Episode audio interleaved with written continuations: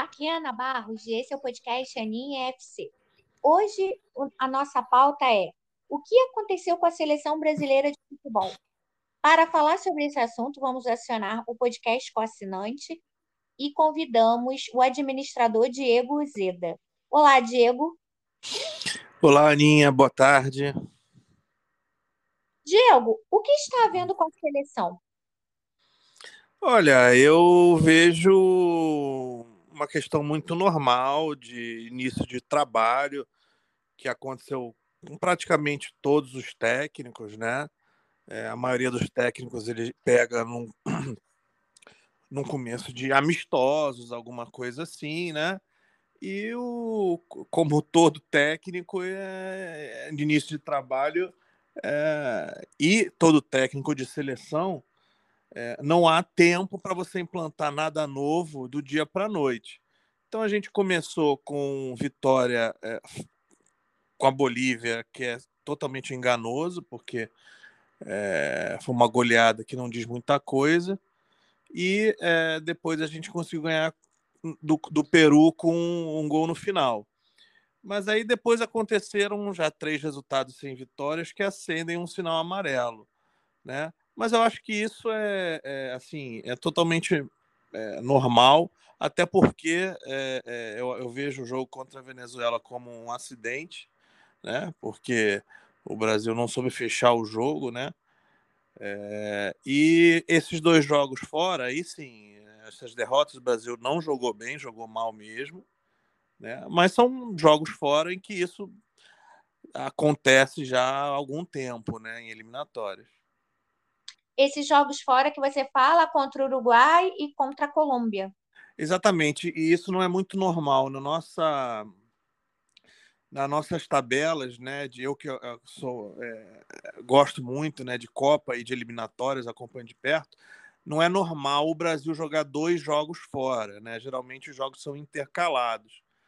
Então isso tem um impacto maior, né? Porque fora de casa é, o Brasil já há uns 20, 30 anos não tenha essa, essa favoritismo que tinha no passado de ganhar sobre as outras seleções ditas menores, né? não campeões do mundo. Né? Então são várias, várias questões adversas. Né? No caso de, de Colômbia e Uruguai, eu, eu não, não fico tão surpreso com o resultado da Colômbia, né? Até pelo que eu vi o jogo, mas fiquei mais surpreso com o resultado do Uruguai.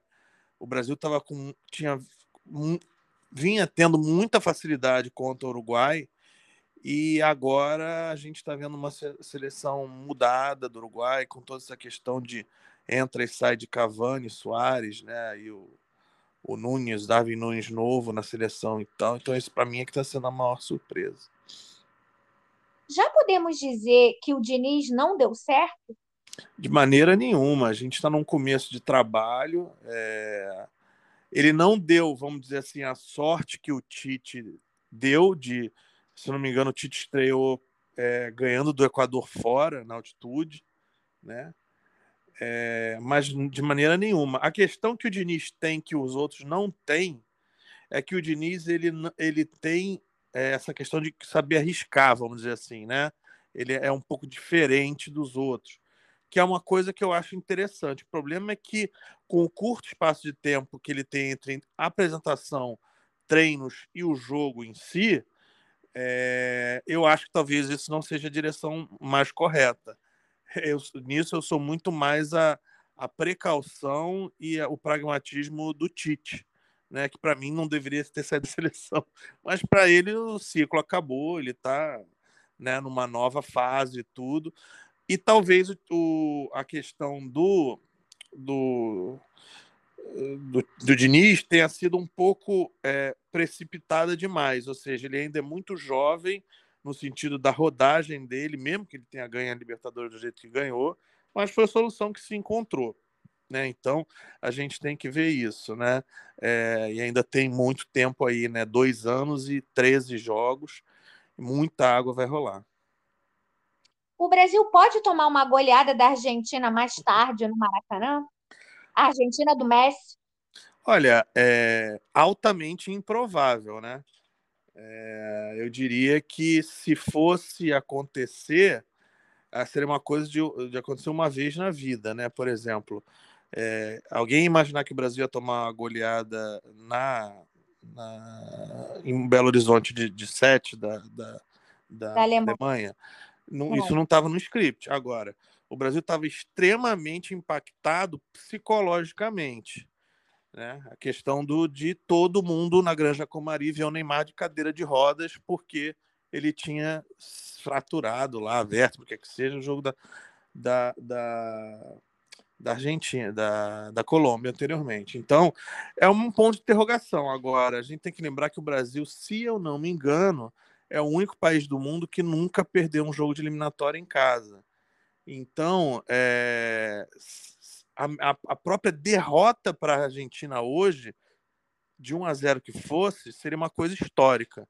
E olha que a gente está acostumado a perder da Argentina aqui, estamos acostumados a ganhar da Argentina lá, e o empate é um resultado normal também, né? Que já aconteceu em todos os cantos. Então, é totalmente imprevisível. Agora, dizer que vai tomar uma goleada para mim, só por causa das duas más atuações, é, eu acho que é um pouco de leviandade. Até porque a Argentina, é, não sei se o pessoal percebeu, se falou, ah, foi o primeiro gol que a Argentina tomou é, desde a Copa e tal, só que a Argentina é, escolheu amistosos à mão contra a Indonésia, Curaçao, uma série de coisas que aconteceu depois da Copa, que se as pessoas não estavam acompanhando, foram feitos para justamente é, aproveitar um período de descanso antes dessas eliminatórias agora. E assim, não só acho que é, não só tem essa questão de eu não achar que o Brasil vai tomar goleada, se você fizer um acompanhamento nas principais casas de aposta no, no mundo, é, o Brasil é favorito hoje. Que as pessoas sabem muito bem que um, dois jogos ruins não significam nada. Ainda mais no momento de não muita pressão. Né? A gente ainda tem dois anos, 13 jogos, e esse jogo, é, independente de quem ganhar hoje, Brasil e Argentina, não, não vai ter, é, é, não vai ter é, influência nenhuma na. Os dois vão classificar com facilidade, não vai ter influência nenhuma no resultado final da competição, que é as eliminatórias em si. O Diniz está pretendendo entrar com quatro atacantes. Você acha que essa escolha é prudente? Talvez ele vá com Gabriel Jesus. Ele conversou também nos treinamentos com o Joelinton e com o menino Hendrick. Você colocaria o Hendrick de cara ou guardaria ele para o segundo Olha, ele já botou o Hendrick na. Eu não veria, não veria problema nenhum em botar o Hendrick começando, não. Eu, particularmente, não sou uma pessoa que sou muito entendido de, de táticas. O meu negócio são os números, a história e uma série de, de aspectos. Agora, é, eu não gosto particularmente do Gabriel Jesus. A gente já teve duas Copas e ele é, realmente parece que ele e seleção brasileira não combinam muito. Ele tem que ver uma outra coisa também que eu acho fundamental que está acontecendo. É, ele, para mim, essa questão do da defesa tá mal, foi mal convocada. Eu acho que talvez tem até gente aqui no Brasil que possa substituir esses nomes que estão sendo chamados de fora. E com a quantidade de gente que a gente tem no exterior, não quer dizer que por jogar numa liga boa fora que a pessoa vai se encaixar na seleção brasileira. Caso de Emerson Royal e é, Renan Lodge, que né, entregou a, a final da Copa América para o Di Maria em 2021, por exemplo. Não só por isso, né? Mas então eu acho que não, teria problema nenhum iniciar com, com ele. Ainda mais que a gente está no momento de poder arriscar. A gente ainda tem é, quase 40 pontos a ser disputados aí na frente até né, final de 2025 e eu não veria problema não. Agora, ele não ele, ele, ele só agora ele tem começado, né, o Hendrick no Palmeiras, né? É, mas tudo que ele foi chamado, ele está respondendo e está num, numa fase boa atualmente, apesar de ser muito jovem. Então, eu acho que não veria problema é, nenhum com relação a isso. Mas é, foi o que muitos falaram, você tem que ter alguém para criar no meio para poder ter todo essa, esse poderio ofensivo funcionando, né? É. Há risco do Brasil não se classificar para a Copa de 2026? Eu acho que esse risco é igual ao do Botafogo é, jogar na Sul-Americana. É tipo, existir existe porque a matemática diz que existe. Mas desde que em 1998, quando o Brasil foi campeão em 94, se classificou automaticamente e não jogou a eliminatória, né? Desde 1998, a gente tem uma eliminatórias feitas pela Comebol para não deixar Brasil e Argentina de classificar. Então, se com quatro vagas e meia a gente sempre teve Brasil e Argentina classificando, com seis e meia que não vai deixar de ter, né? Então, é, a competição é longa justamente para fazer isso, que se alguém tiver algum tipo de contratempo dessas grandes seleções, dê tempo para recuperar. E a gente só jogou cinco jogos de, de 18. E foi, tá bem parecido com a última Copa, que a gente é, começou perdendo para o Chile, né? É, e, e acabou que depois de perder para o Chile, passou 37 jogos invicto, né? Tudo bem que aí tem o Tite no meio, né? E, mas eu acho que essa, essa possibilidade do Brasil ficar fora, ou da Argentina ficar fora, é, é inexistente, né? É inexistente. Tem muito tempo aí, muita coisa para acertar.